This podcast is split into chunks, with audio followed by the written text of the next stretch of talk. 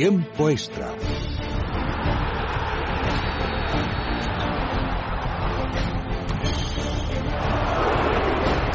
Carlos, mi bola ha ido dentro. No perdemos, no merecemos, no merecemos. Derecha, derecha, rápido. Ojo en señal, se cierran así, se abre. ¡Gol! ¡De Andrés Iniesta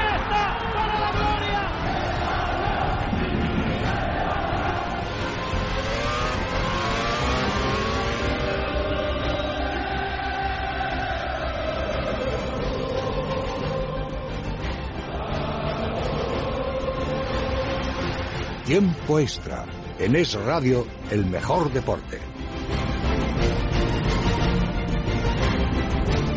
Victorias de Real Madrid y Atlético de Madrid en sus eh, respectivos amistosos en el día de hoy. Por la mañana el Atlético vencía 0-3 en Shanghai, goles 2 de Griezmann y 1 de Fernando Torres y sigue manteniendo esas buenas sensaciones de un equipo que tiene pinta que dará mucha guerra esta temporada. Por la tarde el Real Madrid ha vencido en la primera semifinal de la Audi Cup en Múnich 2-0 a Tottenham Hotspur en un partido con altibajos del equipo de Rafa Benítez, goles de James Rodríguez y Gareth Bale para imponerse en esa semifinal. Mañana a las 9 menos cuarto, la final ante el Bayern de Múnich, que hoy ha ganado 3-0 al Milan. Pocos amistosos, sin duda, hay entre Bayern y Real Madrid, así que sí tiene un cierto interés el partido de mañana en un Real Madrid que, ojo, ahora lo sabremos de la mano de Sergio Valentín, pero podría haber entrado de nuevo en el interés por Paul Pogba. Enseguida os damos los detalles, porque, recordad, Pogba estaba fichado prácticamente por Joan Laporta, pero Laporta no ganó las elecciones al Barcelona y por tanto está de nuevo en la Juve y en el mercado. Vamos a ver si el Barça se mueve, si el Madrid lo hace también. Hoy hablaremos también con el que más sabe de fichajes en España, posiblemente, Monchi, el director deportivo del Sevilla, que nos escuchará en unos minutos en Sevilla y del que tendremos que aprender, sin duda, mucho de fútbol. Y además, Pau Gasol ha dicho hoy que no descarta que este no sea su último Eurobásquet con España. Eso indica que podría llegar jugando hasta 2017. Así que como veréis vamos muy cargados, las 12 y 3 minutos de la noche, una hora menos en Canarias. Comenzamos ya con el tiempo de deporte en la sintonía de Radio. Y abrimos juego con ese amistoso del Real Madrid en Múnich ante el Tottenham, victoria 2-0. Sergio Valentín, buenas noches. Hola, buenas noches. Hoy dos noticias principalmente en el Real Madrid. Bueno, tres. Una la lesión de Benzema y luego, sobre todo, en lo deportivo, victoria ante el Tottenham. Mañana, partido ante el Bayern de Múnich. Y luego, que vuelve a aparecer Paul, Paul Pogba en escena. Empezamos por el partido. Empezamos por el partido, pues 2-0 ha ganado el Real Madrid al Tottenham. Eh, mejor el resultado que el juego, yo creo, por parte del Real Madrid, porque el Tottenham ha dominado sobre todo en la segunda parte del Real Madrid, y no es cierto que ya iba 1-0 ganando el equipo de Benítez, pero yo creo que el juego del Madrid no ha sido el que un aficionado espera de él, ¿no? Eh, en muchas fases del encuentro ha sido dominado, no ha llevado a la batuta, no ha generado demasiadas ocasiones y ha habido algún que otro jugador que ha suspendido el partido de hoy. Pero bueno, en líneas generales, yo creo que lo mejor para el Real Madrid es que otro partido, este ante un equipo que está muy rodado porque la Premier empieza este fin de semana y no ha encajado ningún gol. Así que en ese aspecto, en lo defensivo, que es lo que está trabajando más Benítez, con ese 4-4-2 siempre defendiendo, yo creo que está funcionando muy bien. En ese sentido, yo creo que ha sido un buen partido. En lo ofensivo, yo le pondría un regular, ¿no? Porque solo ha habido dos ocasiones claras en la primera parte, las dos de GC, que ha jugado delantero, eh, un remate al larguero y otro remate que saca muy bien eh, el portero del Tottenham. Luego ha dado el gol pasada la primera media hora de encuentro. Eh, Isco, la verdad es que ha sido el jugador diferente al resto, eh, se ha escorado en, la, en el área, ha hecho un par de amagues, ha visto a James que entraba en el área, ha pegado un gran centro y James solo ha tenido que peinarla y ha marcado el primer gol. Luego la segunda parte, ya te digo que no ha habido prácticamente ninguna ocasión, pero de, ningún, de ninguno de los dos equipos. Los aficionados han aburrido y se notaba en los aplausos de la grada y eh, luego ha marcado Gareth Bale el, el segundo gol con un disparo fuerte, centrado eh, yo creo que hay mucho error de, del portero Sí, del Tottenham sí, sí. tras un fallo del lateral izquierdo del Tottenham que le regala el balón a Gareth Bale. Ve el que marca ante el que fue su equipo. Bueno, por cierto, mañana Sergio es un amistoso, pero entre Bayern de Múnich y Real Madrid, bromas las justas, ¿eh? Sí, desde luego. Yo creo que es el partido que todos querrían para la final, ¿no? El Real Madrid-Bayern de Múnich. Eh, desde luego no podemos hablar de revancha por parte de Guardiola y del Bayern porque es solo un trofeo veraniego, pero desde luego que hay muchas ganas de ver eh, a este Bayern de Múnich que está en crisis constante, ¿no? A mí por lo menos yo tengo esta sensación. Ayer en la rueda de prensa Guardiola cada pregunta que le hacían era con cierta crítica, Guardiola contestaba muy seco, borde, de hecho se medio encaró con un, con, una, con un periodista, así que vamos a ver qué tal este Bayern de Múnich, que critican en Alemania, está demasiado españolizado.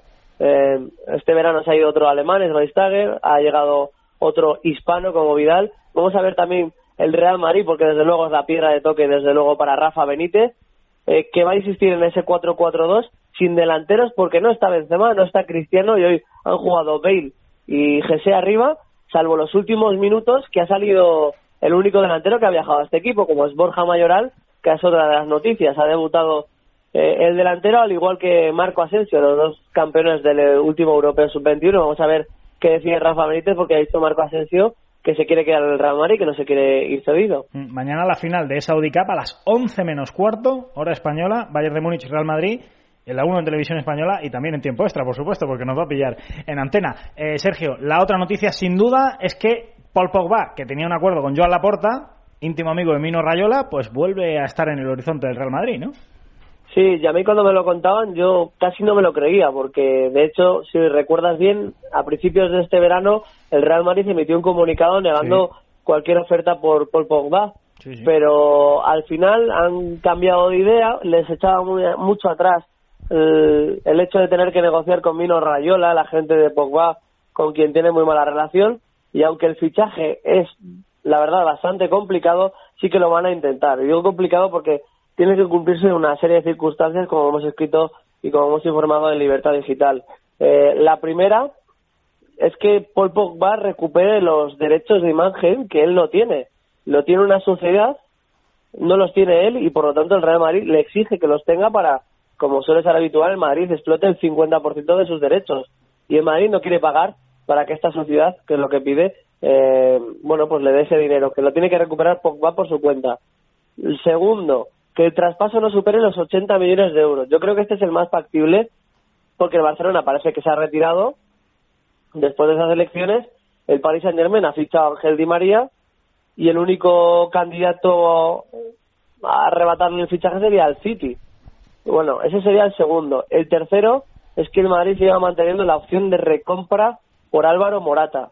Ya sabes que Madrid tiene esa opción después de sí. traspasar a la Juventus y no quiere perderla, eh, que sería, sería una de las condiciones que a lo mejor demanda a la Juventus y vende a Pogba. Y la cuarta es lo que tú mencionabas antes, comprobar si Mino Rayola llegó a algún tipo de condición con el Barcelona para saber si el fichaje se salía de la Juventus eh, tendría que ir al Barcelona en exclusividad o si habría alguna pena económica si no fuera al Barcelona o incluso si fuera al Real Madrid. Así que esas son las cuatro condiciones. Bueno, decía yo antes que el partido es a las 11 menos cuarto, pero no es a las 9 menos cuarto. Había alguna información contradictoria.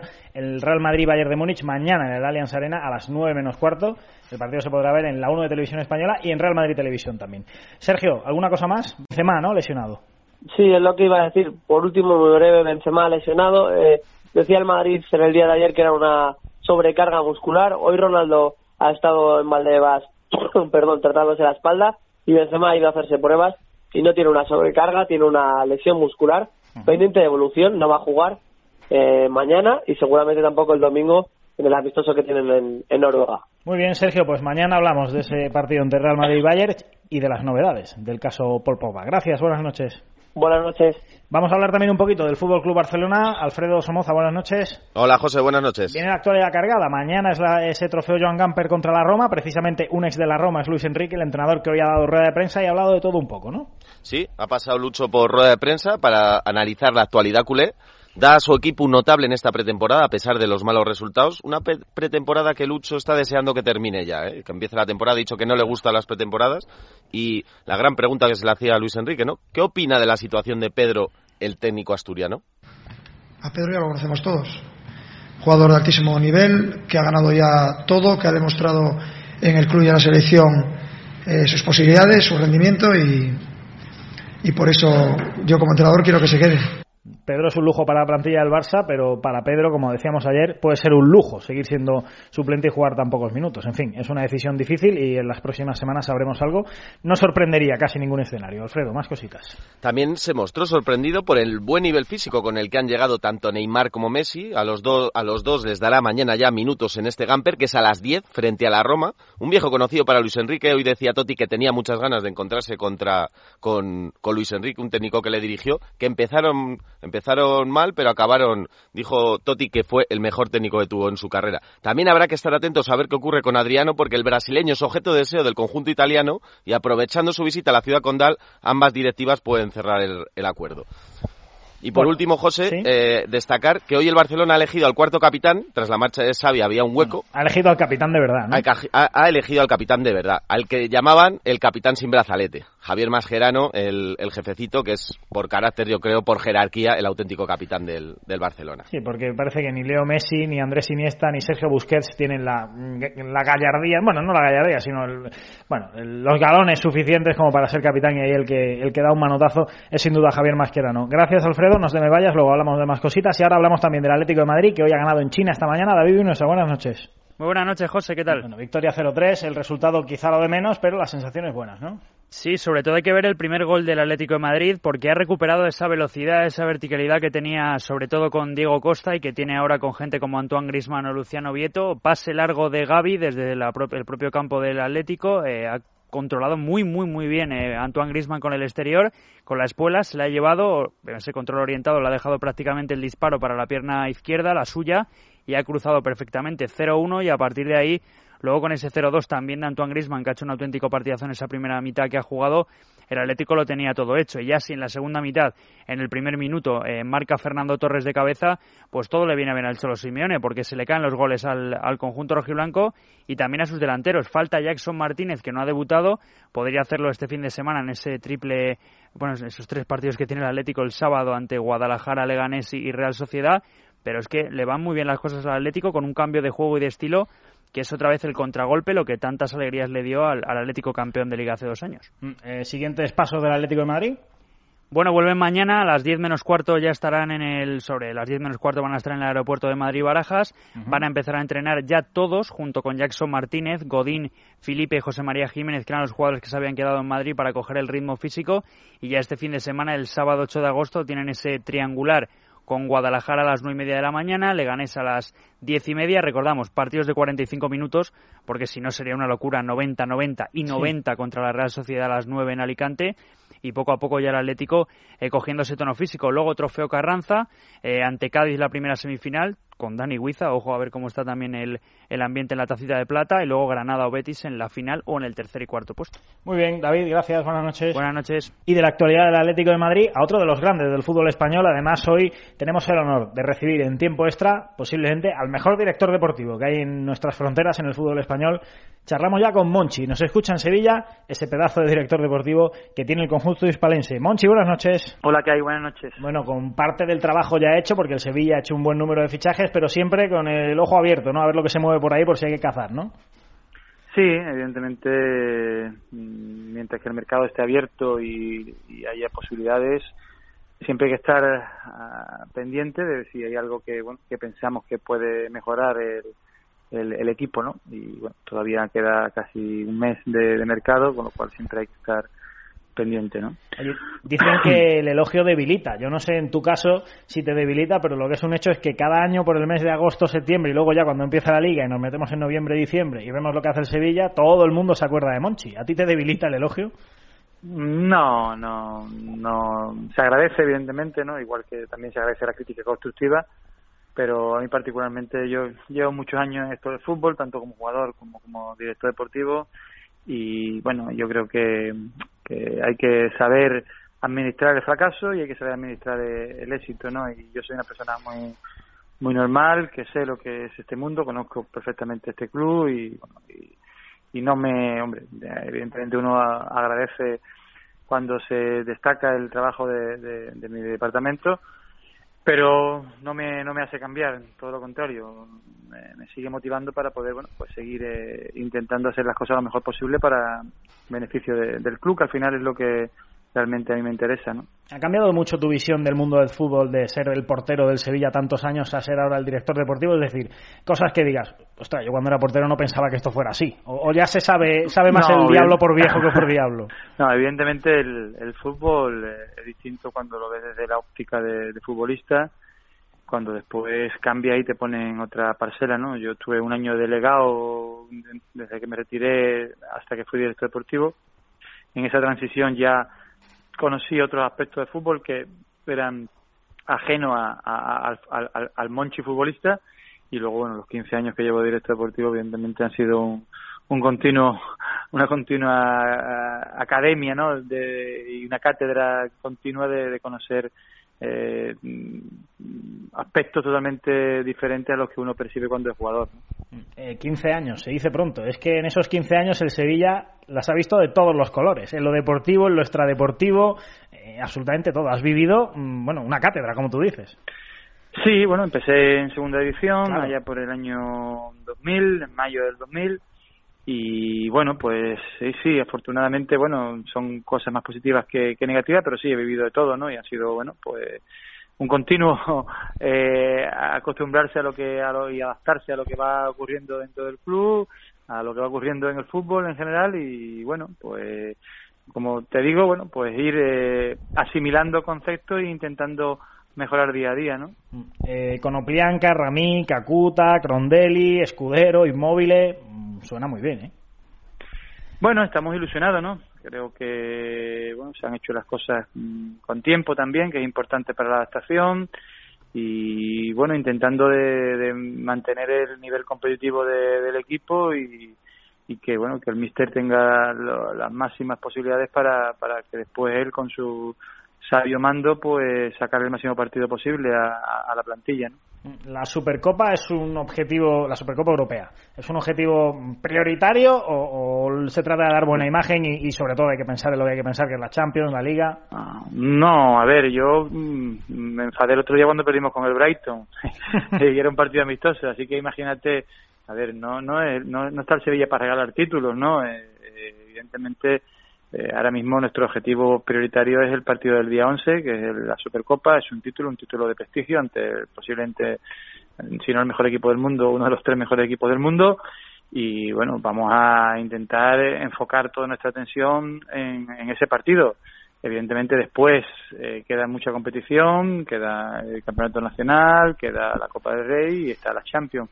Pero ahora mismo eh, el objetivo prioritario es el martes próximo en Tbilisi donde tenemos todos mucha ilusión. Insisto, es un título europeo, el Sevilla eh, ha ganado ya muchos, eh, o, ha ganado mucho en los últimos años, pero tampoco estamos tan sobrados como para regalar eh, un título, ¿no? Y vamos a ir a disputarlo y a competir con nuestra máxima ilusión, sabiendo que evidentemente la tarea no va a ser fácil, sino todo lo contrario, pero centrados en ello, ¿no? Hablas de Tbilisi, sede de esa Supercopa, durante muchos años se ha jugado en Mónaco, el año pasado en País de Gales la jugaste frente al Real Madrid, jugar la Supercopa en Georgia suena como un poco raro, ¿no? Como un poco inesperado, ¿no? Cuando dijeron que se jugaba en Georgia os llamaría la atención, entiendo, ¿no? Sí, bueno, pero son decisiones de los estamentos europeos y bueno, evidentemente no es, el, a ver, eh, para nuestros aficionados, para eh, la gente que a nosotros eh, al final nos debemos que nuestra afición no es el mejor sitio, ¿no? Estamos hablando de siete horas de avión, cinco mil eh, y pico de kilómetros y en pleno agosto no es, fácil el desplazamiento, pero bueno, eh, el escenario está ahí y, la posibilidad de jugarla pues supera cualquier adversidad mm, que bueno que puede ser el lugar en sí, ¿no? Mm, eh, vamos a retrotraernos unas semanas atrás, vamos a volver a esa final de, la Europa League frente al Nipro y te imagino en el palco, evidentemente muy contento por la victoria del equipo, pero también trabajando y dándole vueltas a la cabeza. No sé qué pesaba más, si el sentimiento de con la que ha liado Vaca hoy, este no nos aguanta el año que viene y ya tengo que pensar en un delantero, o el sentimiento de a este Conoplianca lo tengo que fichar. No, primero no estaba en el palco, no, estaba en la grada porque estaba con mi familia. Yo soy muy más de grada que de otra cosa. Eh, no, no, no estaba pensando, no, no, no, no, a ver, eh, no pensé en Vaca en ningún momento en eso, evidentemente disfruté con los goles de Vaca y disfruté con el título. Eh, sí me fijé en, en, en Jenny, en Conoplianca, porque era un jugador que, que, ya veníamos siguiendo, que ya habíamos tenido alguna, algún contacto con su entorno y evidentemente eh, quise verlo en, en esa en, esa élite no en un partido de, de máxima de máximo de máxima exigencia y tal pero si te digo la verdad lo que quería es que estuviera mal evidentemente lo que quería era que no estuviera bien porque evidentemente ahí estaba más como aficionado del Sevilla y como deseoso de ganar el título. Eh, no no fue un test para decidir eh, si después firmábamos, firmábamos a, a, a, Cono o no no. Eh, eh, después cuando ya pasó el partido pues sí en la retina tenía su actuación pero en ese momento insisto no lo que estaba deseando es que que el equipo ganara y no, no trabajé o no, no, recogí, no recogí informes para, para después tomar la decisión. Eh, cuando uno juega la Champions, un equipo como el Sevilla, que no acostumbra a jugarla todos los años, quizá pueda caer un poco en la condescendencia en decir, bueno, esto es un sueño cumplido. Pues lo que pasa es que el Sevilla es un equipo habitualmente hipercompetitivo. Entonces, mm, eh, también hay que tener en alerta a los jugadores de decir, oye, que nosotros aquí tenemos que salir a, a dejaros de chorradas del sueño cumplido y vamos a pelear aquí al máximo, ¿no? Sí, pero ya de eso, de eso a ver, nuestro espíritu competitivo, nuestro perfil de equipo eh, difícil de batir no lo podemos perder, ¿no? Y, yo creo que, que nadie se va a nadie se va a conformar con nada. Evidentemente, eh, la tarea y el objetivo va a ser difícil, ¿no? Estamos hablando de una, una, la mejor competición, la competición de más nivel del, del fútbol mundial y con rivales que bueno pues que nos multiplican por mucho en presupuesto y, y que tienen como objetivo ganarla pero nosotros, eh, porque ya para eso nuestro entrenador es el número uno en cuanto a motivación, en cuanto a, hacerle ver a, a, al, al, grupo eh, lo que es competir al, al, máximo nivel, vamos a ir a, a disputarla. Mm, evidentemente con, con los pies en el suelo, pero sabiendo que, que si, eh, que si en algo nos caracterizamos nosotros y nos ha dado el éxito en estos últimos años en eso, en que hemos sabido competir siempre al máximo nivel, ¿no? A veces con más fortuna, otras veces con menos, pero siempre intentando que los equipos nos ganen, no nosotros perdamos, ¿no? Eh, hablabas antes del hecho de fichar por adelantado, de anticiparse, de fichar pronto, que es fundamental. Y el Sevilla, pues, cada año demuestra que en eso se mueve como nadie. Eh, ¿Dónde puede estar un poco el secreto, sin evidentemente desvelar ninguna pista que pueda, que pueda favorecer No. a rivales? Pero, ¿cómo es el día a día en el trabajo del Sevilla? No, a ver, nosotros eh, yo creo que lo que intentamos es mm, primero saber dónde, dónde nos podemos mover. ¿no? Nosotros no, asp- no aspiramos a mercados o a, a, jugadores que sabemos que, no vamos a poder acceder a ello por, por la competencia que vamos a tener, ¿no? tanto a nivel económico como a nivel deportivo. Y luego intentamos tener una buena conexión con, con el míster para, para desde primera hora saber eh, los perfiles que tenemos que buscar, ¿no? Y eso nos hace trabajar con tiempo y tener una lista de nombres eh, y de posiciones eh, bastante adelantada allá por abril o mayo, ¿no? Y, y, ahí adelantarnos a, bueno, insisto, a otros competidores o a cuando el mercado se vuelve más complicado, ¿no? Que ya a partir de ahora, ¿no? Ahora mismo ya es ya es difícil acceder a jugadores importantes de, de equipo en, en, que son importantes su equipo a un precio que el Sevilla pueda tener acceso. Por eso nos movemos con tiempo, ¿no? Siempre eh, lo intentamos, algunas veces nos da resultado, otras veces pues no sale, pero sobre todo cuando son muchos jugadores los que hay, los que tienen que venir, pues la idea siempre es hacerlo lo antes posible para que esa adaptación eh, se produzca en donde tiene que producirse, no que es la pretemporada, que para ello está. Pero fundamentalmente yo creo que, que el secreto es en, en, saber lo antes posible qué posiciones hay que reforzar y qué perfiles, ¿no? Que es la clave, ¿no? Saber el perfil de jugador que, que, que necesitamos, ¿no? Pero para eso también hay que saber lo que teóricamente se te puede ir, ¿no? Eh, a ver, nosotros jugamos siempre con, con la posibilidad de que se nos puedan ir los 11 jugadores. no, es, es, decir, nosotros durante todo el año lo que vamos recabando información es eh, de, de, todas las posiciones, es decir, eh, porque sabemos nuestro modelo de negocio cuál es y sabemos cuál es nuestra forma de trabajar y, y bueno, pues yo este año a lo mejor pensaba, no pensaba que Alex Vidal pudiera salir, porque bueno, no pensaba que iba a haber una oferta tan importante como la que ha habido, uh -huh. pero trabajábamos buscando esa posición. Eh, el año pasado se nos fue Fede Facio faltando 10 días sí. y pensábamos que no iba a salir y bueno, pues entonces nosotros no trabajamos solo con las posiciones que creemos que son necesarias, sino tenemos también el plan B, que es mirar eh, todas las posiciones que, que, en, en, que hay en, en un once tipo y, y, tener nombres para todas, ¿no? De otro aspecto fundamental, evidentemente, para un equipo como el Sevilla es la cantera. Durante muchos años han salido, pues bueno, gente como Jesús Navas, Sergio Ramos, eh, José Antonio Reyes. Es verdad eh, Puerta, por supuesto. Es verdad que luego ha habido una pequeña travesía del desierto ahí en la que ha habido jugadores a los que se le ha dado oportunidad, pues no sé, los Cada, Luna, pero que no han terminado de tener el nivel quizá para, para llegar a, a la máxima exigencia que pide este Sevilla. Alberto Moreno sin duda sí lo tuvo, aunque salió pronto. Eh, ¿Cómo está ahora mismo la cosa? No, a ver, eh, eh, a ver, eh, nosotros mm, seguimos mirando para, para la cantera porque evidentemente es una de nuestras piedras filosofales, ¿no? De nuestro de nuestra historia.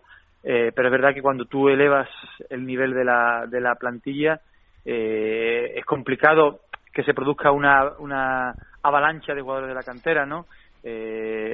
nosotros tenemos jóvenes que creemos. De hecho, en la pretemporada han estado Carlos Fernández, Juan Muñoz, Mato, David Carmona, eh, Luismi, bueno, David Soria, eh, Cotán, que creemos que en el futuro pueden ser jugadores mm, eh, presumiblemente del primer equipo, pero que todavía tienen que seguir dando pasos, ¿no? Eh, ahora mismo, bueno, pues está Sergio Rico, está Luismi, está Juan Muñoz, que, son jugadores que ya están muy cerca, bueno, el caso de Sergio ya ha sentado, Luismi y Juan ahí un poco ya en ese paso final, pero mm, es verdad que, que eh, cada vez es más complicado que salga ese jugador que tenga ya una aparición eh, decisiva en el primer equipo, mm. pero nosotros seguimos trabajando, ¿no? Eh, tenemos un filial muy joven donde, bueno, pues intentamos trabajar para que el, el paso al primer equipo sea lo, lo más corto posible, pero mm, evidentemente no es, no es fácil, ¿no?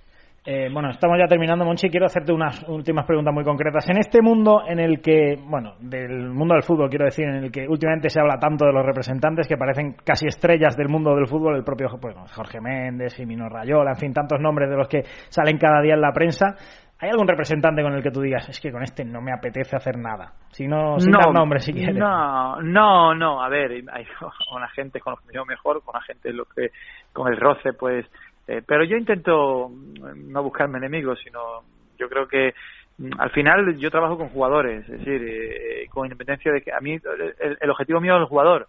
Luego, ¿quién es el agente o no? Bueno, pues hay, hay agentes, jugadores que llevan a gente que, bueno, con los que tenemos más relación y otros que prácticamente no conozco. Yo te puedo poner el ejemplo de este mercado de verano, que de los ocho jugadores que hemos adquirido, pues creo que son cinco agentes que no que yo no, no tenía, a ver, los conocía de nombre, pero que no habíamos tenido relación y hay, yo, y hay que trabajar con ellos, ¿no? Yo intento llevarme bien con todo el mundo, tener buena relación, pero fundamentalmente porque mi producto eh, es el jugador. Claro. Eh, si no, yo no, no trabajo con agentes, trabajo con jugadores que tienen agentes, ¿no? no se podrá decir efectivamente que el Sevilla es un equipo dominado entonces por un agente como se habla de algunos otros. Bueno, eso sin duda enriquece mucho el hecho de trabajar con, con, todo lo que hay en el mercado, claro que sí. Bueno, por último, por penúltimo, que tengo que hacerte una última. Eh, ¿Fernando Llorente sería una buena guinda para este Sevilla? Bueno, Fernando Llorente es un jugador que yo creo que cualquier club español, cualquier club europeo eh, apetecería, pero evidentemente, como te he dicho al principio, nosotros aspiramos siempre a objetivos reales. ¿no? Y hoy, a día de hoy, Fernando, para nosotros es un objetivo eh, utópico. Mm, y la última, ¿Monchi pudo ser una guinda para el Barça o no estuvo la cosa ni medio cerca? Monchi ya lo ha, lo ha dicho muchas muchas veces. Monchi tiene en su ADN el, eh, el, ser director deportivo de Sevilla. Yo estoy aquí mm, feliz, contento, es mi club, es el club que quiero, es mi casa, la conozco perfectamente y aquí soy feliz eh, mm, hablar de algo que, que a mí particularmente no lo veo, eh, alimentar eh, falsas expectativas. ¿no? Nosotros, yo particularmente, mi familia, eh, mi entorno, es feliz en el Sevilla, yo trabajo donde quiero, mm, donde quiero querer amar, es decir, donde, donde me siento a gusto, no, no donde quiero por gustarme, sino por amar, ¿no? Porque es mi, mi casa y soy muy feliz aquí, he renovado hace una semana y ahora mismo, bueno, eh, estoy súper satisfecho y súper contento, ¿no? Bueno, lo podías haberle dicho quizá más alto, pero creo que más claro, ¿no? Monchi, eh, ha sido un placer aprender de fútbol contigo esta noche en tiempo extra y desearte, pues creo que casi no hace falta, pero desearte toda la suerte para una nueva temporada, seguro que llena de éxitos en el Sevilla. Gracias y buenas noches. Muchas gracias a vosotros, un abrazo muy grande.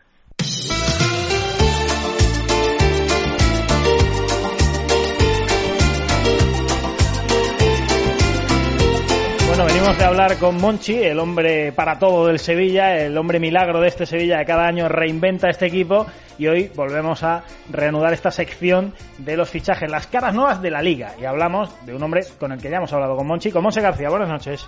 Buenas noches. Posiblemente el fichaje más rutilante del Sevilla este año sea Lleven Conoplianca, ¿no?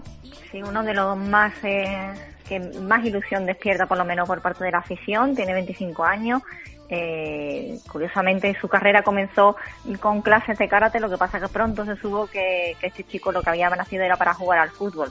Eh, parecía que estaba lejos ese fichaje por el Sevilla porque no solo por las pretensiones del club del que venía, del Minipro, sino porque también había clubes de la Premier como el Stock que había hecho una importante oferta económica, sino que el jugador dijo que él quería jugar en España en un primer momento había una oferta del Atlético de Madrid, parecía que, bueno, con una reunión que hubo en el despacho de, del Club Colchonero iba a estar cerrado, pero al día siguiente eh, el presidente de Sevilla dijo que, lo iban a recibir al jugador y que, que una vez que entraran las negociaciones iban a acabar por buen camino y así fue.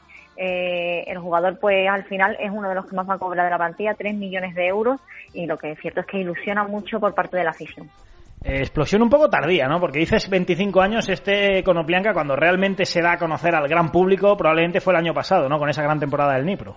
Exactamente, de hecho se enfrentó contra el Sevilla, fue una, un partido muy interesante, uno de los mejores. También es jugador que, que tiene una capacidad de liderazgo muy interesante por parte de su selección, pero yo creo que, que llega en el momento adecuado, cuando ya ha alcanzado la madurez en, eh, personal, pero también yo creo que futbolística en el momento idóneo para dar un salto más grande de calidad, sobre todo teniendo en cuenta bueno que este es un año muy interesante para que los jugadores se vean en Europa. Él quería estar en Champions. Eh, en cuanto a, a, la ubicación en el campo, ¿qué es lo que va a hacer una Emery con él? pues su lugar preferido es jugar en la banda izquierda, pero ya sabemos que el año pasado Vitolo eh, era el rey de esa banda y lo hizo bastante bien, pero parece que a priori para que se adapte este jugador, para darle protagonismo, estará ahí en la banda izquierda y, y sea Vitolo el que, bueno, pues intenté eh, centrar su posición incluso pasar a la derecha. Eh, es un jugador que, que, bueno, que es muy habilidoso, maneja muy bien las dos piernas con soltura, a pesar de jugar en la banda izquierda y ser diestro, bueno, pues tiene facilidad para el desborde, gran olfato de gol, un buen golpeo a balón parado y todo esto son una serie de características que a Unai Emery le encantan y que sabe que va a sacar muy buen provecho. Probablemente el hombre en el que se base la nueva reinvención de este Sevilla Fútbol Club. Monse, ¿algo más que añadir? Nada más, pues simplemente que, que, yo creo que, que va a ser muy buena su temporada. Mañana más caras nuevas de la Liga Española con Monse García. Monse, gracias y buenas noches. Un beso, buenas noches.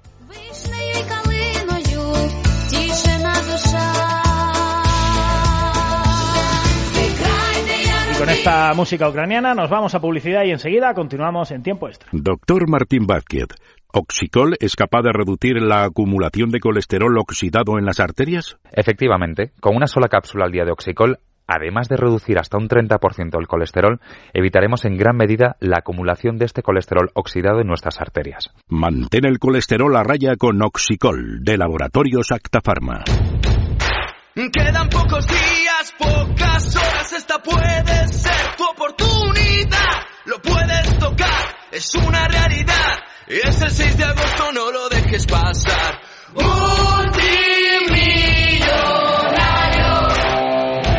Extra de verano de la 11. Este 6 de agosto, 20 millones de euros. El premio más grande de la 11 jamás cantado. Corre a la calle.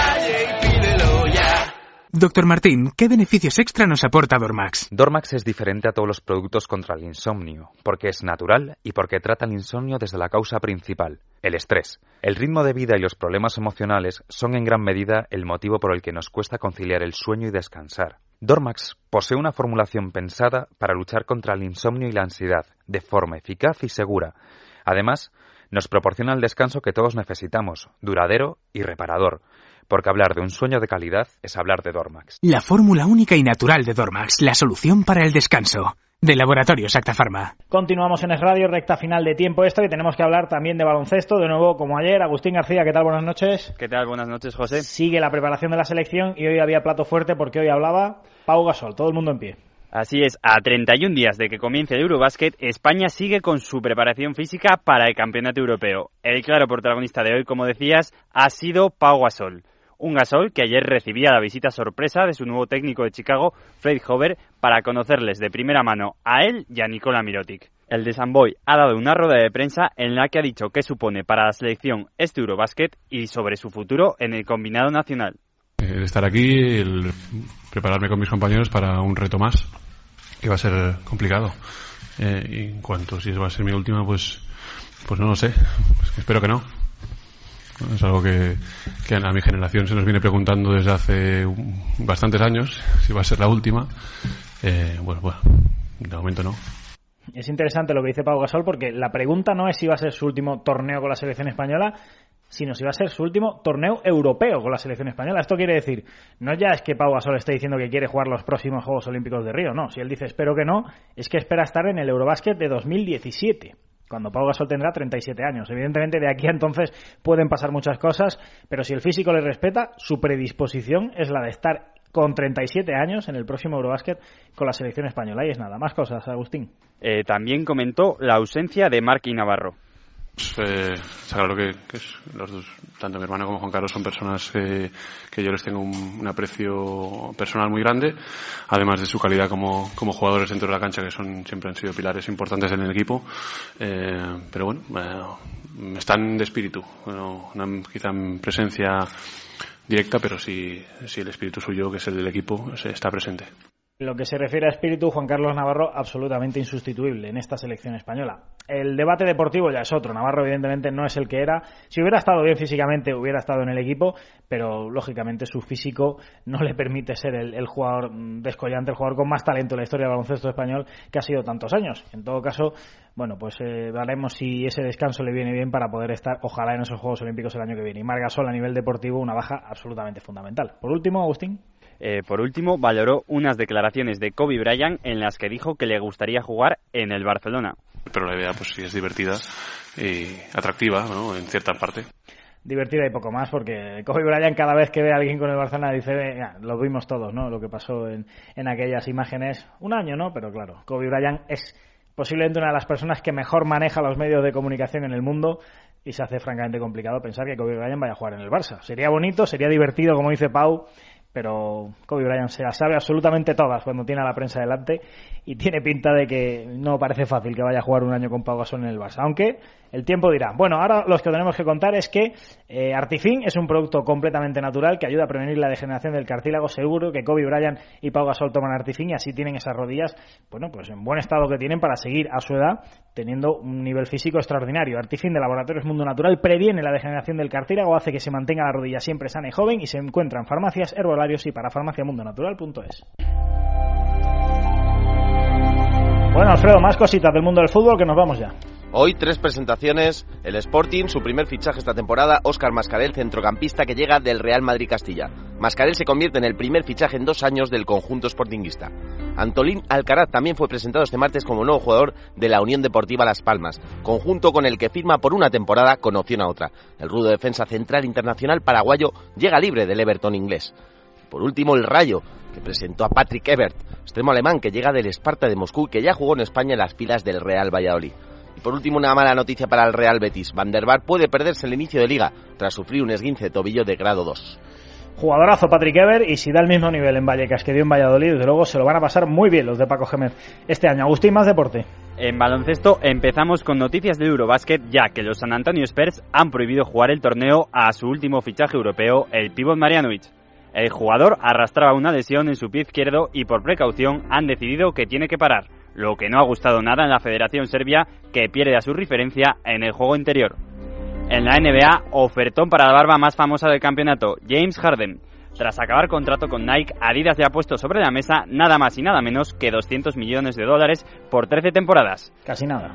Y en natación, los mundiales de Kazán, en los mundiales de Kazán, Katie Ledecky sigue haciendo historia, y es que tras su récord de ayer, hoy ha conseguido el oro en 1500 libre, batiendo el récord de nuevo y pasando la final del 200 libre. Alfredo, ¿cómo titulamos en Libertad Digital Deportes? El Madrid, con sello Benítez, luz en Múnich. Gracias Alfredo, gracias Agustín, gracias Carlos Millán en el control de sonido. Nosotros nos vamos, os dejamos con Es Sexo como cada noche y por supuesto recordamos que mañana a las 12 de la noche más tiempo extra y que todo el deporte, las 24 horas del día en Libertad Digital Deportes y en los servicios informativos de Es Radio. Hasta la próxima. Tiempo extra.